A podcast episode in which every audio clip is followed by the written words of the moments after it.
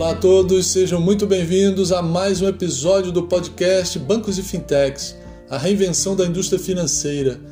Este é o terceiro episódio da temporada 3 dedicada exclusivamente ao mundo de Open Finance. Aqui quem fala é o seu host, Marcelo Pessoa. Este episódio é um oferecimento da N5 Now, a fábrica de software da indústria financeira, e também contamos com o apoio da latanopenfinance.com.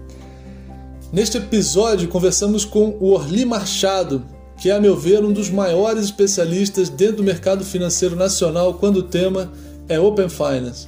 Esperamos muito que vocês gostem.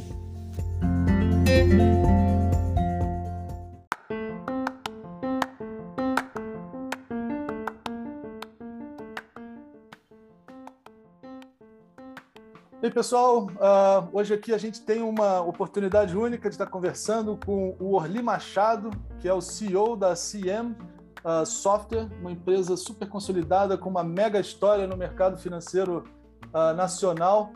E a gente vai bater um papo aqui muito sobre Open Banking, sobre toda essa mudança que está acontecendo.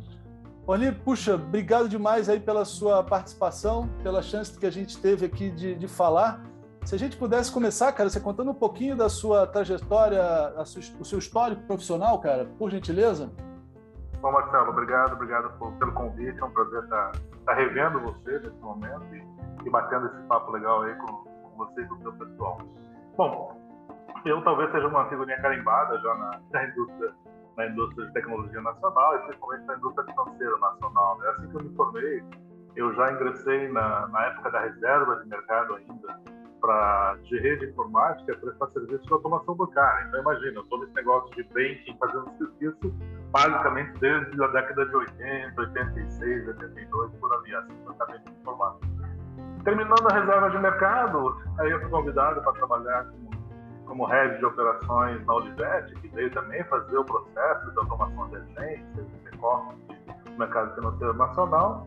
E mais para o finalzinho aí, eu fui convidado também para trabalhar na Sterling Software, que mais para frente foi adquirida e adquiriu a Computer Associates. Aí eu trabalhava como head de soluções para o mercado financeiro global para os países de língua latina. Então eu, eu percorria bastante o globo aí nos países de língua latina, incluindo na, na Europa, Ásia e América Latina recentemente. Então o meu, meu background basicamente em cima disso, sempre, sempre, sempre associando tecnologia à indústria financeira, acho que já se vão aí aparentemente quase 40 e poucos anos fazendo isso, né? Então, hoje eu sou muito mais um cara do mercado financeiro, teoricamente um cara do TI, basicamente. Assim, as pessoas me enxergam mais como, como especialista de soluções mercado financeiro do que, do que o cara que se formou em ciência da computação lá no início dos anos 80, basicamente. Que legal, que legal. Muito bom, cara. É, é... Aí, aí, quando pintou, assim, só complementando, né? Uh, quando pintou, assim, uma necessidade de transferência para a Europa, uh, ali perto da década de 90, uh, minha família não gostou da ideia de deixar o eu tinha filhas muito pequenas naquele momento, e eu sempre fui muito ausente da minha família, porque eu viajava bastante, e aí acabei uh, fundando a CM Software lá em 98. Então, a CM Software nasceu basicamente do meu de eu, negativo, de eu dizer não para uma, uma transferência internacional que eu quis estar mais próximo da família naquele momento. A família não estava disposta a ser no Brasil naquele momento. Aí surgiu a necessidade de fundar a CM Software. Que legal, que legal. Puxa, aí é um empreendimento aí de muito sucesso, muita história. Parabéns, cara. Bem, nesse momento aí de Open Bank, né, com toda a tua história, acho que esse é um momento único, né? Como é que você, também com a tua experiência internacional, tudo que você está vivendo, como é que você compara o que a gente está fazendo agora aqui de Open Bank com, com, o resto do mundo, cara? O quanto a gente realmente aprendeu, né? O, o que, que tem de diferente aí a, a nosso favor agora, você acha? Bom, essa pergunta é, é mega legal porque ela, ela é muito similar no que aconteceu com o Pix e e a gente estava um pouco atrás no Pix e eu sempre falava, e até, até alguns jornalistas ficavam um pouco assim, na, franzinho a testa quando eu respondia desse jeito, que eu posso responder sobre o Open Banking exatamente igual para você. Ah, o Brasil tem um berço tecnológico na transação bancária muito elevado, tá bom? E quando a gente tem algum processo que está atrasado, ou por questões regulatórias, ou por questões mercadológicas, ou por qualquer outra jurisdição, quando a gente faz a adoção, tá, a nossa adoção nos coloca quilômetros à frente das outras iniciativas, tá bom? Ah, a gente, eu posso te dizer que até por conta de, de, de, de relacionamento que a CIM tem com o mercado financeiro, eu, um mês e 15 dias, um mês e 20 dias antes da Inglaterra fechar as portas do Brasil, eu fiquei por 20 dias, 25 dias na Inglaterra, eu visitei o Central Bank e visitei algumas operações. E eles estavam, assim, evidentemente o Open Bank é uma iniciativa uh, do, do, do, de UK, muito bonita, muito bacana, uma bela iniciativa que visa basicamente uh, aumentar a competitividade por lá, quebrar um pouco da concentração também por lá, Tá? E, mas eles não têm um berço tecnológico tão, tão autômato quanto a gente tem na nossa retaguarda, quanto a gente tem no nosso background. E eu, quando visitei aquela questão toda lá, poxa, quando a gente chegar nesse estágio aqui, de implantação, de maturidade sistêmica e de compreensão da sociedade, tá? certamente nós estaremos mais evoluídos que eles dois dias depois. Entendeu? Evidentemente, uh, eu estou dizendo que neste momento, a nossa implementação é uma das mais das nossas especificações, é uma das mais belas do mundo do ponto de vista de serviço à sociedade, mas evidentemente estamos ainda no momento embrionário, tá bom? O que eu quero dizer é que o book, o catálogo de intenções está bonito, o catálogo de projetos está bacana, tá? Nós estamos vendo aí o pessoal se movimentar para facilitar a regulamentação, tá? Mas evidentemente a maturidade ainda não é desejada. Então, se nós traçarmos um paralelo do Brasil em relação aos países que estão fazendo adoção nesse momento, nós estamos uh, centenas de anos atrás da Inglaterra e estamos uh, centenas de anos acima do Canadá, que acabou de promulgar, acabou de promulgar sua, seu caderno de instituições lá, tá bom? Mas acho que dentro de algum, algum momentinho muito rápido aí, um ano, 12 meses, teoricamente, ou até 22 lá, quando quando as últimas fases uh, começarem a se concluir, acho que a nossa maturidade vai estar bem elevada. Aí a comparação vai ser mais honesta. Essa é a minha, essa é a minha visão. A comparação nesse momento é monstruosamente, uh, é monstruosamente favorável para Brasil, porque nós estamos vivendo esse momento transitório, chama um momento de gerúndio, tá? que a gente fica entre o A e o B aí concluir. Só para tentar facilitar para você, Marcelo, o que, que eu estou tentando dizer. O Brasil começou atrasado na vacinação no país.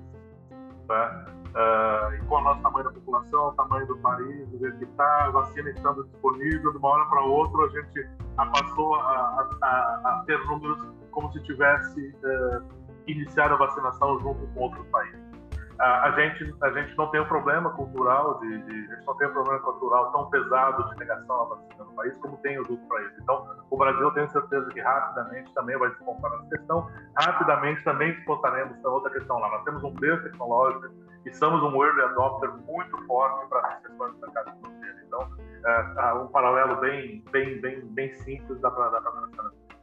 Que legal, que legal, muito bom. É, a gente está né, no meio dessa fase 2, assim, né, e naturalmente no meio de uma ansiedade grande né, sobre o tema, né, todo mundo tentando entender. Você consegue explicar um pouquinho, cara, para quem está meio confuso né, sobre o, o, o, a coisa acontecendo da fase 2? Né? Em que momento a gente está agora, cara, por gentileza? Estamos no pior momento. Estamos no pior momento da fase 2 e, e, logo, logo, agora, próximo final de outubro, ainda estamos na fase 3. Porque Uh, as coisas estão ainda, do ponto de vista sistêmico, imaturas, tá bom? Ainda estão imaturas, ainda estamos vendo casos de, de sucessos e insucessos sendo, sendo divulgados no mundo do compartilhamento do, do, do, dos cadastros e, e, do bloco de dados que é permitido na fase 2. Uh, ah, temos muito nível de indisponibilidade ainda, então a gente está vivendo um momento de muita ansiedade, essa pergunta é mega bem colocada, da Herética, de ansiedade, e ela está muito quente ainda na comunidade mais errada que deveria estar. Tá? É um tema ainda que envolve consultores, fornecedores e área de TI das instituições financeiras.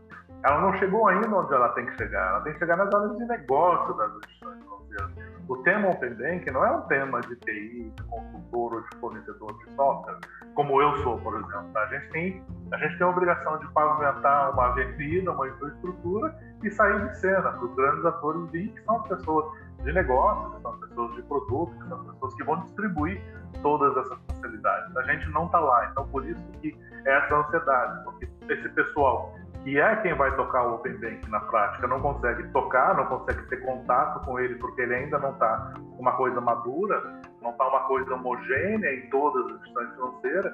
Nós temos instituições financeiras obrigadas e estão participando com sucesso, aí temos outras obrigadas não participando com seu sucesso, temos outros obrigados que nem participando ainda estão na fase 2. Tá? Isso tudo gera essa certa insatisfação. Quem não conhece um amigo que não conseguiu que conseguiu compartilhar o dado com A com B e não conseguiu fazer a volta de B para A? Todo mundo já tem esse arquivo completo na sua agenda do, do, do, do smartphone. Então, é um momento de muita sociedade. Então, os atores que estão brincando hoje não são os atores que vão para esse palco lá na frente. Tá bom? Os atores que estão atuando hoje são os atores que precisam sair de cena. E por tudo isso é essa ansiedade, que as pessoas que precisariam estar em cena nesse momento ainda não estão. Mas acredito que em breve essa maturidade chega em todas as instituições. Perfeito, perfeito. Não, fantástico, né? Ter essa, essa visão aí de dentro da coisa, né? É, outro ponto, a fase 3, cara, você, assim, muita gente né, coloca como potencialmente né, a mais disruptiva. É, você concorda com isso, cara? E esse atraso também que está tendo, né, da fase 3, da fase 4? Como é que você vê? Mas, mas primeiro, Seria sim a mais disruptiva, a fase 3? Bom, a fase 3 ela é de fato mundialmente tá bom? Ela é mundialmente disruptiva, a gente vai ter aí na figura do iniciador de pagamento dentro dela. Tá? Que ela, isso vai permitir, por exemplo, que um participante Pix, Marcel, uma empresa uh, qualquer, tá, comece a fazer iniciação de pagamento no seu aplicativo, tá, uh, pegando, debitando a conta do Banco Acre, pagando uma conta no Banco B. Isso, de fato, é bastante inovador, é bastante disruptivo e é muito, é muito delicado também. Delicado não do ponto de segurança e de acessibilidade, tá? Isso está médio resolvido. Delicado do ponto de vista cultural, né? Como é que você vai abrir o aplicativo de, de uma empresa X, que nem banco é, tá bom? Como é que você vai abrir esse aplicativo, vai comandar uma, um débito no seu banco preferido para pagar o seu condomínio naquele onde o seu condomínio tem conta. Então, as cabeças das pessoas precisam estar mais bem preparadas nessa fase. Então, de fato, ela é disruptiva do ponto de vista tecnológico, mas ela é disruptiva também do ponto de vista conceitual. Ou seja, as pessoas não estão preparadas a como que eu paguei por aqui sem nunca ter entrado nesse banco. Entendeu? Ou seja, uma coisa meio, meio maluca mesmo que vai acontecer e ela é bem legal. Isso deve trazer para o Brasil um grande sucesso, muito importante, que é o sucesso de baixar os custos de, de, de taxas e tarifas de verdade. Quando você separa, como você separa, ah, isso é muito comum, por exemplo, no mercado americano, tá? o serviço bancário do serviço financeiro bancário, quando você separa essas duas instituições, ou seja, o provedor de pagamento, recebimento, clearing house, ou seja, esse pessoal que vive esse mundo de pagar e receber, quanto o pessoal que vive o mundo de emprestar e investir. Entendeu? Quando você separa esses dois caras, naturalmente você tem uma queda custos e tarifas brincando. Então, essa figura dessa instituição de pagamento começando a brincar nesse setor, entrando no mercado que teoricamente só era de empresas financeiras, de serviços financeiros e não de prestadores de serviços financeiros, a coisa começa de fato a pegar. Temos também aí uma coisa bastante interessante também na, na fase na fase 4, que é a, a tão sonhada, a tão sonhada, a tão sonhada portabilidade no mundo uh, da CVM, né, no mundo da, dos operadores de investimento, né? E hoje, de fato, é um processo bastante burocrático você você uh, mudar a titularidade, uh, o domínio de custódia de uma carteira de investimento seu, de uma corretora banco para um lado né? Isso tudo também está previsto de uma maneira eletrônica. Então, eu imagino, sim, que será, será, será as duas fases serão bastante disruptivas. A, a da SUSEP também, lá, a parte do seguro também será bastante disruptiva pelo mesmo motivo também, tá? pelo, exatamente pelo mesmo motivo. E acho que, assim, a gente está, tá, assim, terá, terá no final do processo um, um produto mais bacana. Né? Teremos Open Finance no final do processo, de verdade. A gente brinca muito nesse momento de chamar de Open Banking, porque as transações que estão ficando disponíveis ainda são relativas a banking, tá? não são relativas a finance, como investimentos e seguros. Né? Mas a partir dessas duas agendas novas, eu tenho certeza absoluta que isso vai acabar acontecendo. Legal, cara, legal. É, pelo que você está vendo, cara, o, vamos chamar que né, tem uma possível guerra, né, do ponto de vista né, de competição. Quem, quem, quem que você acha que está mais preparado hoje? As grandes fintechs ou, ou, ou os grandes bancos, cara? Bom, uh, de fato, bom, vamos tirar os técnicos da sala, tá bom? Ou seja, afastar, deixar, deixar os homens de negócio entrar na sala, tá bom? Uh, de fato, como eu falei anteriormente, Marcelo, o, o Open Banking é um marketplace. Na prática é disso que está te falando.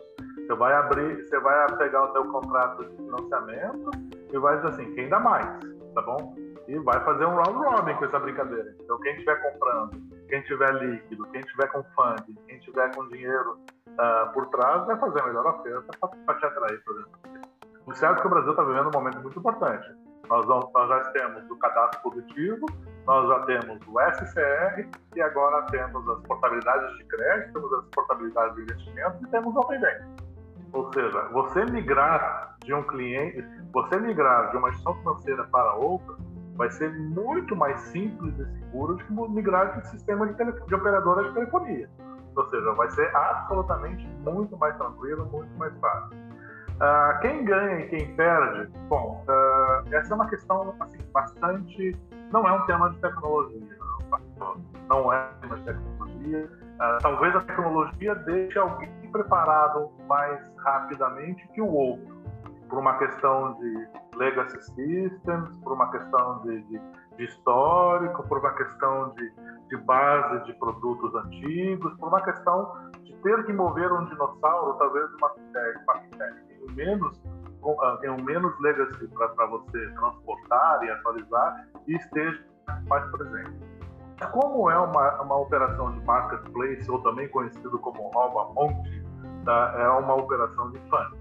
Tá? Então, eu, eu, diria que uh, as fintechs que querem entrar nessa brincadeira comecem o processo de captação mais rapidamente aí dos seus investidores, tá? porque certamente os nossos Big Six tá, também não vão entregar de bandeja a carteira de cliente dele. Então, é uma questão aí, literalmente, de marketplace. Eu não, eu não vejo o Open Banking, sim, diferentemente do Pix, que é uma inovação tecnológica por si só, autocontida, tá? o Open Banking é um marketplace, é um shopping center a céu aberto. Você não vai ter mais que, que andar lá na, na Rio Branco tá, pedindo, você que é do Rio, você não vai ter que andar mais na Rio Branco com aqueles caras distribuindo papelzinho, quer dinheiro, quer dinheiro, quer dinheiro. Ou seja, se quer dinheiro, vai chegar de mil maneiras na sua frente e ainda essa troca de crédito vai chegar de mil maneiras na sua frente também. Então, literalmente assim falando, uh, é muito difícil de dizer, mas a minha percepção e o que eu vi no, na, Inglaterra, naquele naquele período que eu fiquei lá ano passado, antes deles fecharem as portas, foi exatamente o quê? É uma questão de funding. Uma vez que a, uma vez que a plataforma esteja consolidada e, e a, sua, a sua usabilidade com segurança, tá? é uma questão de funding, tá? não é uma questão de tecnologia. A questão é quem fica preparado primeiro, entendeu? Mas, evidentemente, depois todo mundo, vai chegar no dia X, todo mundo vai estar no mesmo nível. Aí, na minha cabeça, funding, funding. Perfeito, perfeito. Muito interessante, cara. É, acho que tem, tem a ver com, né, também com o que você está falando, mas assim, é, quem largar na frente, né? A gente pode dizer que, no fundo, quem não largar na frente consegue se recuperar nessa guerra, imaginando o, o, ambos os competidores com o, o, funding suficiente, tipo essa, essa inteligência de dados, né? Essa inteligência de negócio pós-tecnologia ela, ela é recuperável quem vai assim vai haver realmente vantagem para quem é, é, tivesse preparado melhor com essa inteligência cara. O que, que, que, você acha por gentileza? Uh, assim uh, quem tem é, é, é, bem, é, bem, é, bem, é bem complexo fazer algumas afirmações, mas essa, essa talvez seja a, a das mais difíceis de serem feitas da, da, da, sobre, sobre essa questão se você não se preparou logo na largada uh, e você foi aleijado do processo ou, ou, até maculado, ou seja, as pessoas te machucaram bastante, roubaram a carteira, tá bom? E você tinha se comprometido a fazer um determinado retorno de fundo para, um para, para o teu fundo de investimento, que fez aporte para você, você, você prometeu certo retorno para ele, tá? provavelmente você vai ter dificuldade não em ingressar na Open Bank, mas de conseguir novos financiadores para a sua operação. Então, assim, é, esse atraso para as empresas de médio e pequeno porte, tá? Elas literalmente elas são são mais são mais uh, são mais danosas, tem um impacto muito maior, porque você pode perder a tua carteira e você pode perder o teu agente financiador. Esse é uma grande esse é uma grande uh, é um grande problema que pode acontecer para os pequenos médios, tá bom? Os grandes, evidentemente, eles já estão prontos que sabem que vão perder, porque mesmo eles sabem que vão perder no início. Eles não estão preocupados muito com isso. Com todos os grandes que são nossos clientes, que eu falo com eles, eles assim, a gente não está preocupado com isso, viu? O Open Bank para a gente começa lá em 22, 23, entendeu? Seja, eles têm essa missão já na cabeça. Eles sabem que eles vão ter, eles vão perder muita carteira daqui para frente, vão perder muita imagem daqui para frente, tá bom? Mas eles estão se segurando na questão do, da, do funding que eles conseguem manter fazer a retenção, fazer a retenção da sua carteira e retorno com base. Então, a, a, a mensagem que eu passo para todos os pequenos e médios é exatamente essa, que você talvez perca a carteira e perca o teu agente que promove o teu funding, porque você, ao fazer o retorno para ele, você não deu o retorno esperado. Observe que nós temos títulos de longo prazo no Brasil, né? Nós temos caras aí no Brasil com Selic de uh, muito velho, tá bom? Você, você prometer esse cara nesse momento para repasse, você pode estar dano na carteira bem grande. Bem bacana, cara. Muito legal a tua visão. É, falando um pouco da, da CM, cara, como é que vocês se prepararam aí para surfar né, toda essa onda, né? Não só do Pix e, e, e vem surfando, né? E, e com o Open Banking. O que, que vocês planejaram? O que, que vocês estão entregando para o mercado para expandir também nesse momento? Então, a gente, a gente, a CN é um fornecedor de sistemas RTGS, né, tipo o STD brasileiro, desde 2002. Né? Então a gente é, a gente é um dos players do mercado, talvez o principal player do mercado para essa questão. E, e, sempre que tem alguma movimentação nesse processo, por a gente ter uma licença do Banco Central do Brasil de ser um PSI, né, de ser uma empresa homologada a prestar esse serviço, tá? a gente é convidado a participar já do projeto de, de, de desenvolvimento do produto para as empresas do mercado brasileiro. Né? Então, o Pix para a gente não começou agora no lançamento, não. O Pix começou lá em 17, né? ou seja, quando o Banco Central começou a reunir os grupos de trabalho para fazer essas implementações. A CM vem conquistando aí, em média, 6, 7 novos clientes todo mês por Pix, ou seja, então assim, a gente está assim desde, desde 19, Tá? A gente vem nessa tocada de seis, sete novas instituições financeiras, pequeno, médio, fintech, cooperativa, banco comercial, enfim, a gente tem aí uma, uma solução bem, bem justinha, então a gente vem, vem, vem conseguindo surfar legal nessa questão. Ah, o Pix ele, ele caiu bastante o preço, então as clearing houses do Brasil, então elas, elas tendem a deixar de existir a curto e médio prazo também, então isso, isso acaba ajudando bastante a entrada, do, a entrada da CN dentro do então a gente se preparou já em 2017 para ingresso. E com o Open Bank não foi diferente. Assim que os processos começaram a ser escritos, lá em 18, a CM foi uma das primeiras empresas a mandar textos colaborativos para lá, a gente tinha muito interesse nesse processo. Uh, e aí a CM preparou dois, dois, dois produtos específicos para isso já em 2018. Existe um produto que a gente, que a gente trabalha bastante, que é o, que é o básico, né? que é o produto que faz a gestão de API, gestão de consentimento dos clientes da plataforma.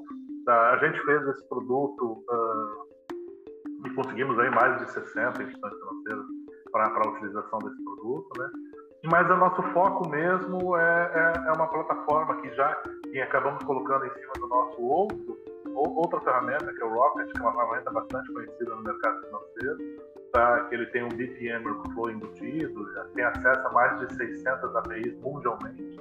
Tá? E nós colocamos lá todas as estratégias e todas as APIs também tá? para promover o ataque e defesa de maneira automatizada. Então é um cara assim que tem muito sucesso no mercado, porque, por exemplo, se, se uh, uma instituição detecta que você compartilhou seus dados de crédito, tá? aí ela, ele já tem as estratégias de defesa pronta para você ele já diz assim, pô, o vai embora, tem esse aqui, você vai perder tanto, assim, assim, assim, então você pode promover uma oferta para ele, para segurar ele aqui, para você perder menos, se ele sair você vai perder isso. Tá? E do outro lado ele também tem as estratégias de ataque pronto, ele tem templates tá? para todos os produtos de crédito, todos os produtos de seguro, todos os produtos de financiamento, templates tanto para promover ataque quanto para promover defesa, tá bom? E evidentemente o nosso cliente só faz a configuração das margens que ele quer, que ele quer ganhar tanto, que eu quero posso perder tanto. Então ele tem lá três, quatro caixinhas de tela que ele coloca os percentuais de que ele deseja, que ele topa perder ou ganhar, tá? E aí a ferramenta trata tudo automaticamente mesmo. Exatamente porque essa guerra, a gente acredita que essa guerra vai ser uma guerra mega eletrônica, né? Ou seja, vai, vai post para um lado, post para o outro, ataque, defesa, ataque, defesa, ataque, defesa, nesse sentido, até fazer a aquisição, a retenção do cliente. Né? Esse produto a gente, a gente teve mais sucesso, Marcelo, a gente conseguiu passar das 80 instituições financeiras, exatamente porque ele não precisa de back-office para operar ele. Né? O gerente de produto só chega lá e diz assim, olha, o cara vai migrar meu cartão de crédito, então eu topo perder isso, isso, isso, preciso ganhar isso, isso, isso e a briga é eletrônica, entendeu? Ou seja, fica lá uma espécie de. Fica uma espécie lá de robô contra robô, basicamente. Tá bom? A gente preparou esses dois produtos já em 18 e estamos começando a entregar eles agora. Também estamos sofrendo um pouquinho, mas estamos entregando eles agora. Poxa, fantástico, hein? Essa não. Nunca tinha ouvido falar assim, né? Nas duas pontas, né? Você tem a parte de tecnologia, você tem toda a parte de negócio já é, é, parametrizável aí, né? Poxa, Exato. fantástico, fantástico.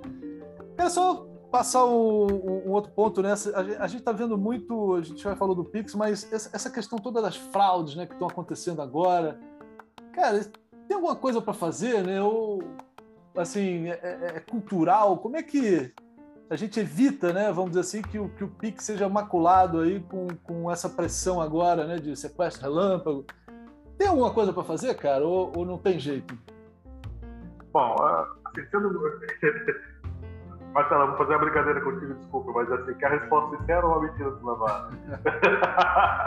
Basica, basicamente, a gente vai ter que conviver por um bom tempo com relação a isso, porque faz parte do early adopter, que não é só no Brasil, só nos países de, de terceiro mundo ou em desenvolvimento, tá bom? Ou seja, onde a gente tem um nível de, de segurança de carência social bastante elevado, tá bom? Isso aconteceu na China, quem teve a oportunidade de conhecer o Instant Payment na China, lá naqueles naqueles, naqueles aquele monte de turismo que foi à China conhecer o pagamento instantâneo dele lá, quando o Banco Central começou a falar aqui, a gente percebia que isso, isso era, era uma coisa, era um ponto fraco, assim como foi, lá ainda também, tá bom? Mas assim também como é um ponto fraco no Brasil também, as saídas do banco, assim como é um ponto fraco também no Brasil, uh, os, os, caras que levam as pessoas nos ATMs, Tá? O que a gente tem que ter em consciência, o que a gente tem que ter em consciência é que, evidentemente, a, a briga pela, pela segurança, Marcelo, a gente vai ter que continuar é, botando tijolo a tijolo, construindo processo a processo. Acho que o Pix, o bem social dele é mega maior do que, do que o, qualquer problema que ele possa ter, até porque os problemas que tem não são novos, tá bom? Ou seja, são todos problemas conhecidos, são problemas sociais, na minha visão também. Mas, enfim, o Pix está inserido nisso, ele, ele tem que fazer a gente vai agora passar pela fase de implantação do boleto, do Pix boleto, né, Pix pagamento e do Pix saque troco, né? Vamos reduzir a concentração de ATMs no Brasil, habilitando os saques do varejo, né? Então as pessoas vão poder sacar no varejo. Isso de uma certa maneira também vai reduzir muito o risco, uh, o risco operacional e principalmente o risco de ter que andar com dinheiro as pessoas andarem com dinheiro. Então a gente vai ter uma emissão de moeda bem menor ainda com, com, a, com a utilização do Pix. Né? Então, assim, eu posso, eu posso dizer que, lamentavelmente, a gente vai ter que, que, que, conviver com essa dor. Acho que a população já, já detectou que é um problema social, ou seja, já existia com a saída de banco, já existia com o cartão de débito, já existia. É um problema de segurança pública, na verdade, tá bom? Uh, evidentemente, as, algumas implementações são mais fracas e permitem algum, algum algum dano maior a um correntista aqui e ali. Então, a minha dica é, cara, escolhe bem aonde você deixa o dinheiro depositado, tá bom? Isso é mega importante para o seu dinheiro e para a sua segurança. O Pix tem regras agora bastante rígidas de devolução e de disponibilização de dinheiro, entrou no ar hoje, inclusive, algumas delas, tá bom? De 72 horas. Acho bastante importante essa, porque o dinheiro fica retido, então não adianta nada o o sequestro, o relâmpago acontecer, porque o dinheiro não vai ser disponibilizado do lado de lá.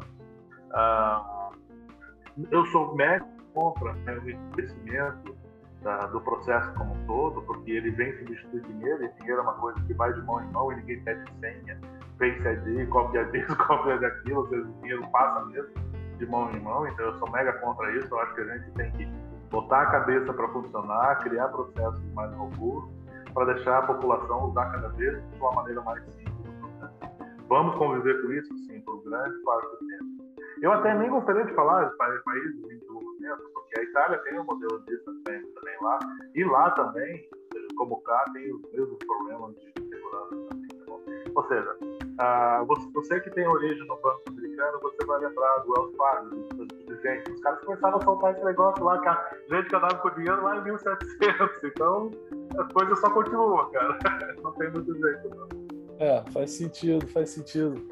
É, pouquinho, cara, também pegar da tua visão, né, sobre o, o WhatsApp Pay, né, que tentou entrar né, antes até do, do Pix, né, no começo a gente, poxa, será, né, que, que, que tem, né, assim, será que o Banco Central tinha feito, né, uma, assim, tinha sido justo ou não, né?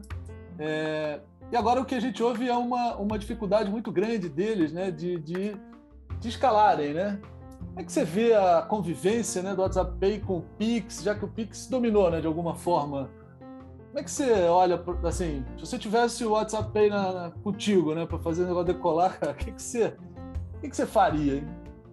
É, eu, eu, acho que. Bom, você reduziu na pergunta, você, você resumiu na pergunta, na pergunta tá bom? Ele, uh, como eles tentaram lançar num momento muito próximo ao fim, tá? e eles, eles não observaram o regulatório existente à época, eles foram até favorecidos pelo Banco Central, tá bom? Porque o Banco Central permitiu, alterou o regulatório para permitir que eles entrassem, tá bom? No momento que eles fizeram aquela, aquela, aquela adoção, daquela transferência de recursos entre duas bandeiras de cartão, as duas bandeiras de cartão não são instituição financeira no Brasil, ou seja, elas não são, não são ninguém do Brasil do ponto de vista de instituição financeira. O Banco Central fez certo em, em, em não permitir a entrada daqueles momentos, à luz do regulatório daquele momento, tá? Aí o Banco Central alterou o regulatório e aí eles conseguiram entrar. Ah, ah, eu acho, acho a missão deles bastante complicada. Eu, eu, particularmente, não queria ter esse negócio na minha mão, Marcelo. Obrigado pela dica, mas não queria ter esse negócio na minha mão. A adoção do Pix é massiva, a gente conta aí com, com quase, deve terminar aí, acho que em 24, com perto de 900 instituições financeiras utilizando. Estou falando desde as cooperativas de crédito, Fintech, SCDs, SCTs, esse povo todo vai aderir, né, ou seja, largamente. O conceito de participante direto e indireto do Pix vai colocar mais gente ainda para dentro, como a figura do indireto inteira, vai permitir que empresas, por exemplo, hoje, que, que contratam um banco para fazer determinado serviço, sejam eles os provedores do seu próprio serviço, porque eu tenho volume, porque eu tenho dinheiro. Então, vamos pegar aí uma, uma grande indústria que emite faturas e cobrança para 400 mil empresas, 600 mil empresas. Eu não vou nem falar nome, amor, você sabe que a gente tem essa figura dentro do Brasil. Esses caras estão pleiteando já ser participante indireto do PIX para promover sua cobrança, sua arrecadação, o seu, o, receber seus boletos. Não estou falando de boleto de condomínio, estou falando de boleto da mega indústria mesmo, desses caras, desses caras gigantescos, as operadoras de telecom, as operadoras de energia, uh, bebidas, pessoal todo. Então, então acho, acho que assim, uh, o, o, arranjo de pagamento do PIX, tá, ele, ele conseguiu uh, aglutinar um número de pessoas e empresas que vai ofender assim, a, a participação do WhatsApp, entendeu? Então, talvez se ele tivesse chegado em 16, 17, talvez essa brincadeira tivesse sido invertida, tá bom? E o Banco Central tivesse que pedir licença para ele para fazer esse processo. Mas hoje eu acho que é uma liga bastante complicada. Uh, eu não vou nem não vou nem comparar serviços, né? Mas assim, você pega boleto, você vai pegar saques, você vai pegar, não vou nem comparar taxas de custos, porque aí o Pix também tem uma outra relação com o dinheiro bem mais bem mais favorável ao próprio Pix e ao próprio fomentador do Pix, que é a instituição financeira. Eu, eu, vou falar mais mesmo pela, pela, pela, pelo roadmap de produtos que o Banco Central está imprimindo né, no, no, do Pix, eu acho bem complicado o WhatsApp emparelhar, entendeu? Ah, então, nós devemos terminar esse ano, provavelmente, 10, 12 serviços. Né? E, o, e, o, WhatsApp ainda está transferindo entre duas pessoas também. Transferindo entre pessoas, basicamente. Então, a gente já está substituindo boleto, a gente já está substituindo DOC, a gente já está substituindo a TED, a gente já está fazendo transferência, a gente está fazendo pagamento, já vai estar tá fazendo saque, já vai estar tá dando troco, que é uma coisa que tem muito comum na, na, Europa, nos Estados Unidos, você compra uma coisa e a caixa que aparece quer levar 200 reais de troco. Enfim, já está com esse monte de serviço na frente, todo ele engajado no POS, todos eles engajados nos terminais de caixa. Uh, uh, é claro que o, a transferência peer-to-peer entre duas, entre duas pessoas é um volume considerável, mas eu não vejo assim as pessoas escolhendo dois arranjos de pagamento quando ela vai ter recursos concentrados em só. Então, não sei, não, não, me, não me parece mais uma boa experiência. Para o Brasil, pelo menos. Tá bom? Em outros países, eu posso pensar o contrário, mas para o Brasil, eu acho que não é uma boa experiência. O, o, paciente tem puxado bastante, né? bastante a fila. Maravilha, maravilha. A gente então tem aí, né, Open Banking, Open Insurance chegando, fala-se, né, do Open Investment, Open Câmbio. O que mais nesse nesse Open, mestre, tá tá para acontecer? Qual é esse futuro nesse sentido? E como é que esse Open Caraca. também, na sua visão, vai para outras indústrias, né? Para a questão mesmo pública, né? Saúde. Como é que você vê o Open na, na sua é, visão maior, né? O, o, o dado aberto para tudo. Qual é, a sua visão disso, cara? Bom, vamos lá. Uh, acho que assim, respondendo a primeira pergunta, o próximo, a, próxima uh, iniciativa bastante interessante uh, que a gente está tendo a oportunidade de participar é o que a gente chama tecnicamente de PIX transfronteiriço, né? que é o pagamento internacional. Todo mundo fala, ah, mas eu já compro internacional, já entro lá na Amazon, já boto meu cartão de crédito. Entendeu? Não, não está se falando disso, tá? e está se falando disso ao mesmo tempo. Tá? Ah, o, Brasil, o, Brasil, já está em, em conversas avançadas com diversos países para fazer o, o Pix internacional, o Pix transfronteiriço, tá bom? Aonde você paga no site, por exemplo, não da Amazon, mas vamos pegar aqui uma, uma vinícola daquele pequeno agricultor da Toscana italiana uh, que não quer receber uh, em cartão de crédito porque não quer pagar a taxa da maquininha e ele tem lá no site dele o QR Code, como você vê na feira aqui, exatamente como vê na feira aqui. E você abre o aplicativo do seu banco aqui com o QR Code padronizado internacionalmente, que é para isso que nós estamos caminhando nesse momento, é que seria como nós tivéssemos uma moeda de estampa única, tá bom? Ou seja, nós vamos ter um QR Code compatibilizado, QR Code uh, padronizado internacionalmente, e compra lá sua caixa de vinho, ele bota lá para você, internet para sua casa, e ele recebe em 7 segundos na conta dele, na Banca Nacional de Roma, se for o caso dele lá. Então, e está lá depositado o dinheiro sem passar por nenhuma operadora de cartão de crédito. Essas conversas já estão bem adiantadas, e a conversa entre Brasil e Itália para ser o, o principal player no mercado também já estão bem adiantados para fazer o piloto dessa brincadeira nos próximos anos, tá bom? Então já existe esse diálogo. Então, é, essa questão do, do, da próxima inovação, eu, tenho, eu, sinto que essa é bem importante, porque a gente tem uma visão um pouco, uh, por conta dos meios disponíveis, tá? a gente tem uma visão um pouco limitada de comércio exterior porque a gente tem visões de pagamento bastante limitadas hoje no, no mundo, tá bom? O que não está na SWIFT, o que está na SWIFT, o que está no cartão, o que não está no cartão, os limites operacionais, LGBT, fraude, lavagem, enfim, tem uma série de variáveis em cima disso que acaba segurando. Ah, o PIX internacional também vai ter essa. Se no Brasil já tem essa segurança, o PIX internacional também vai ter questão de segurança, evidentemente. Tá? Mas, evidentemente, é, uma questão, é um jeito novo de você se relacionar internacionalmente, o mundo ficando cada vez menor, tá? E cada vez menos com aquela cara de duas, três bandeiras de cartão de crédito, às vezes daquele jeito de operar, a coisa fica mais fácil.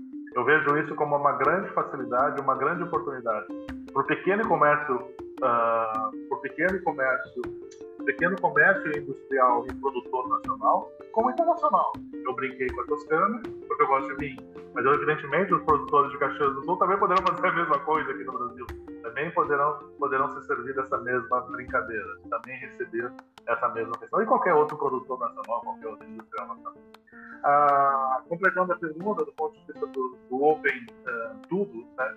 Uh, de fato, uh, no mercado financeiro, onde eu tenho uma proeficiência um pouquinho maior, eu posso dizer que a gente deve sim uma plataforma global tá, de relacionamento. A gente começa nesse momento, a gente começa nesse momento falando de, de, de, de uma plataforma nacional de troca de informações e aumento de competitividade, mas isso em si, isso por si só esgota-se, né? Isso por si só amanhã já começa a se esgotar e aí a gente precisa ingressar isso numa plataforma global de, de troca de relacionamento e aumento de competitividade. Bom, deixa eu te explicar o porquê aqui disso, né? Estamos falando muito. O Brasil, evidentemente, você sabe, Marcelo, é muito carente de crédito e quando a Selic começa a passar de 6, 7, 8%, é um paraíso dos investidores também. Então a gente, a gente tem os dois universos dentro desse país. Tá bom? O Brasil é muito carente de crédito. E como o crédito tem, tem a ver com os grandes, os grandes provedores de recursos internacionais, tá? é, será muito comum que esse pessoal lá de fora, ao passar funding para as empresas brasileiras, começam a ter acesso aos dados de Open Banking também, até para sua própria segurança e até para uma melhor precificação. Então, eu particularmente acredito que após a maturidade do Open Banking, do ponto de vista global agora, tá bom? Do ponto de vista global, eu imagino que a gente esteja falando do Open Banking, uh, do Open Finance mundial, tá bom? Onde, onde as principais economias deverão estar se, se conectando, tá? Ou seja, se conectando, provendo, e tudo isso com, com o intuito de baixar recursos. Eu acho que uh, se o Banco Central do Brasil tiver a sorte de continuar nesta aceleração do ponto de vista de, de, de, de plano de atuação, tá? eu acho que a gente consegue ser consegue ser um dos leads globais nessa conversa que já estamos sendo, tá bom? A gente, como eu falei no, no início do nosso bate-papo, a gente uh, tem uma vantagem muito grande que a gente tem, a gente tem um, um back-office muito automatizado, por conta da nossa herança de inflação, aquela coisa toda que você sabe muito bem. Não vou me repetir com relação a isso. Então, qualquer inovação tecnológica que cai em cima da indústria, da indústria financeira nacional, automaticamente ela, a gente é early adopter, automaticamente ela vira novidade, automaticamente ela tem adoção. Então, eu acho que a gente consegue puxar globalmente, sim, esse tema da, da, da do, open, do Open Finance global. Acho que vai ser um requisito muito nossa, interessantíssimo, cara. Não, não, não, não tinha ouvido essa, muito legal. Mestre, para fechar, a, o real digital, né, ou essa moeda digital, né, que, que também o Banco Central aí vem, vem começando a falar, onde é que isso se encaixa aí, até nessas, nessas inovações que você está falando, cara? Qual a importância disso? Cara, é, essa, essa assim, é, eu posso te dizer que ela precisa, assim, bom, eu sou um mega fã dessa iniciativa, vibrei e agradeci por estar podendo ter a oportunidade de participar do trabalho.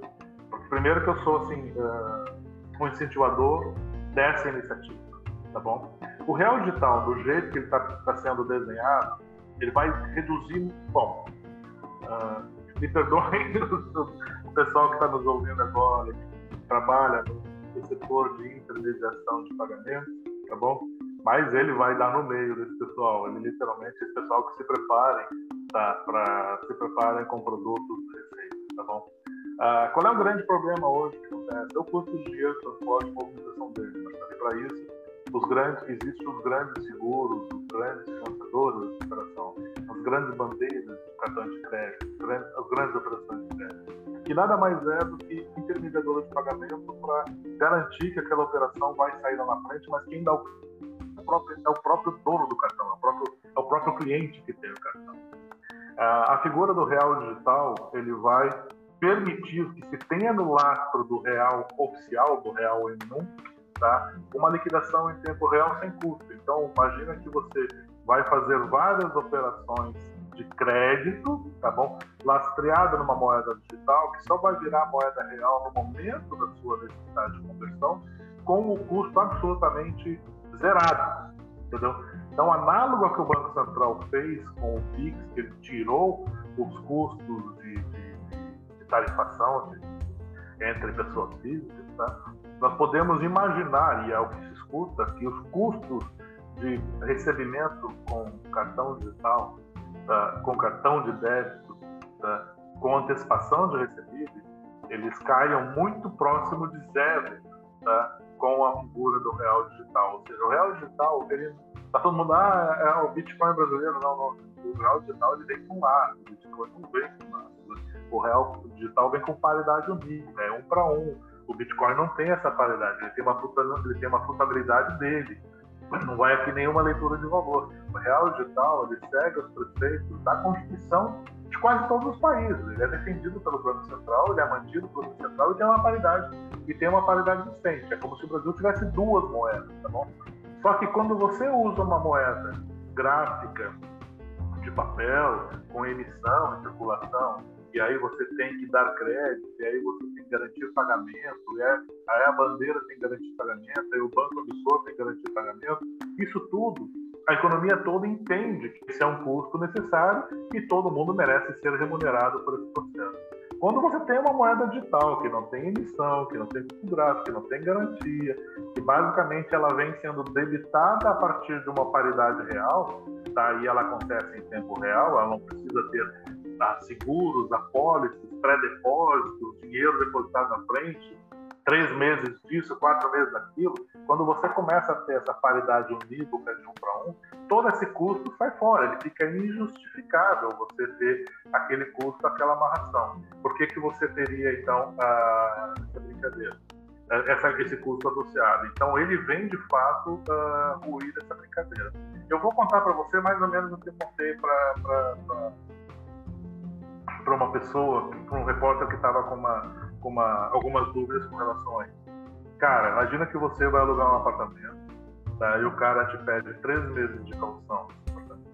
Aí você assim, pô, três meses de calção? E se eu te pagar um ano de? Tá? Ou por que, que você vai querer um seguro, de uma pólice de seguro para esse aluguel? Se eu já te pago adiantado. É, é tão simples quanto a isso. Não faz sentido mais você cobrar de alguém quando esse alguém já tem uma relação tão linear quanto essa. Então, por que, que você vai cobrar uma pólice seguro de um aluguel de imóvel se o teu inquilino foi lá e te pagou um ano adiantado? Ele só vai ficar por um ano, ele foi lá e só pagou um ano adiantado para você. Ele não tem o custo da pólice, você não tem o custo da gestão e você tem todo o dinheiro em tempo real à sua disposição.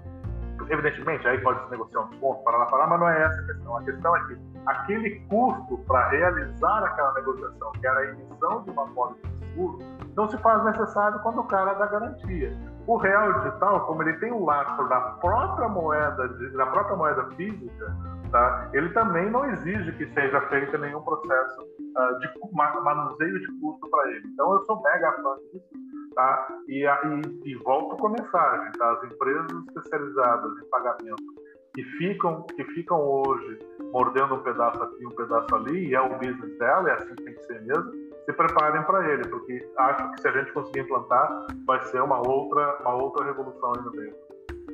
Uau. Vai acontecer, vai acontecer. Sensacional, sensacional, mestre. É, cara, para fechar, dicas aí que você possa nos nos passar, cara, de, de livro, de, de, série, sei lá, que tem a ver com, com isso tudo, né? Como se preparar, pelo menos dentro do mundo da indústria financeira, para esse mundo novo aí que está chegando.